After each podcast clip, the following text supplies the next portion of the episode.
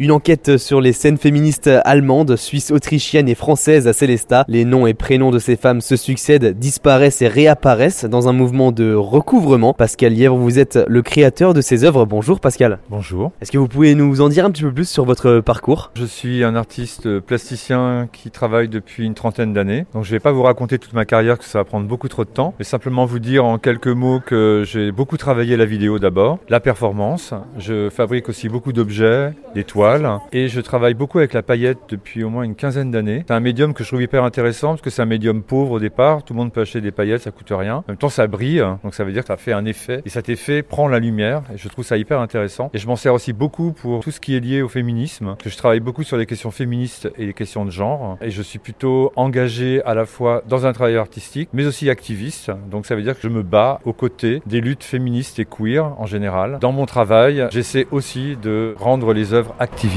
est-ce que vous, pouvez nous décrire cette œuvre que vous avez ramenée ici à Célestat? Alors d'abord, elle s'appelle Rêver l'obscur. C'est une pièce qui a déjà été euh, présentée plusieurs fois dans différents lieux. Elle a été créée en 2015 et montrée d'abord à Roubaix, puis après dans différentes autres villes. Rêver l'obscur à Célestat, j'ai essayé euh, de fabriquer une pièce qui respectait un petit peu la charte de la Biennale de Célestat, qui prend en compte euh, les frontières qu'il y a entre la France, l'Allemagne, l'Autriche et la Suisse. J'ai décidé de travailler, de faire une enquête sur des féministes importantes de ces quatre pays, des féministes qui ont disparu et des féministes d'aujourd'hui, pour mélanger un peu les corpus de, de lutte, que ce soit des féministes passés qui ont disparu, que les gens ne connaissent plus, ou les féministes d'aujourd'hui qui se battent encore, qui se battent toujours mais qui ne sont pas non plus, non plus très connus. Comment elle a été créée, comment elle a été réalisée? Qu'on voit à l'écran, c'est un doigt, c'est mon doigt, qui trace le nom de féministe dans de la paillette noire. La nuit, vous verrez encore plus briller que le jour ces paillettes noires. Et donc, les, noms des féministes, ben voilà, je les trace avec mon doigt. Ça prend à peu près euh, une à deux minutes et le nom apparaît. Ensuite, je verse de la paillette sur le nom et le nom disparaît, puis un nom réapparaît. Et évidemment, comme bon nombre des personnes qui vont regarder ou voir euh, cet écran, on passe du tout savoir qui sont ces, noms de femmes. Donc euh, j'ai imaginé que l'idéal c'était d'utiliser un QR code,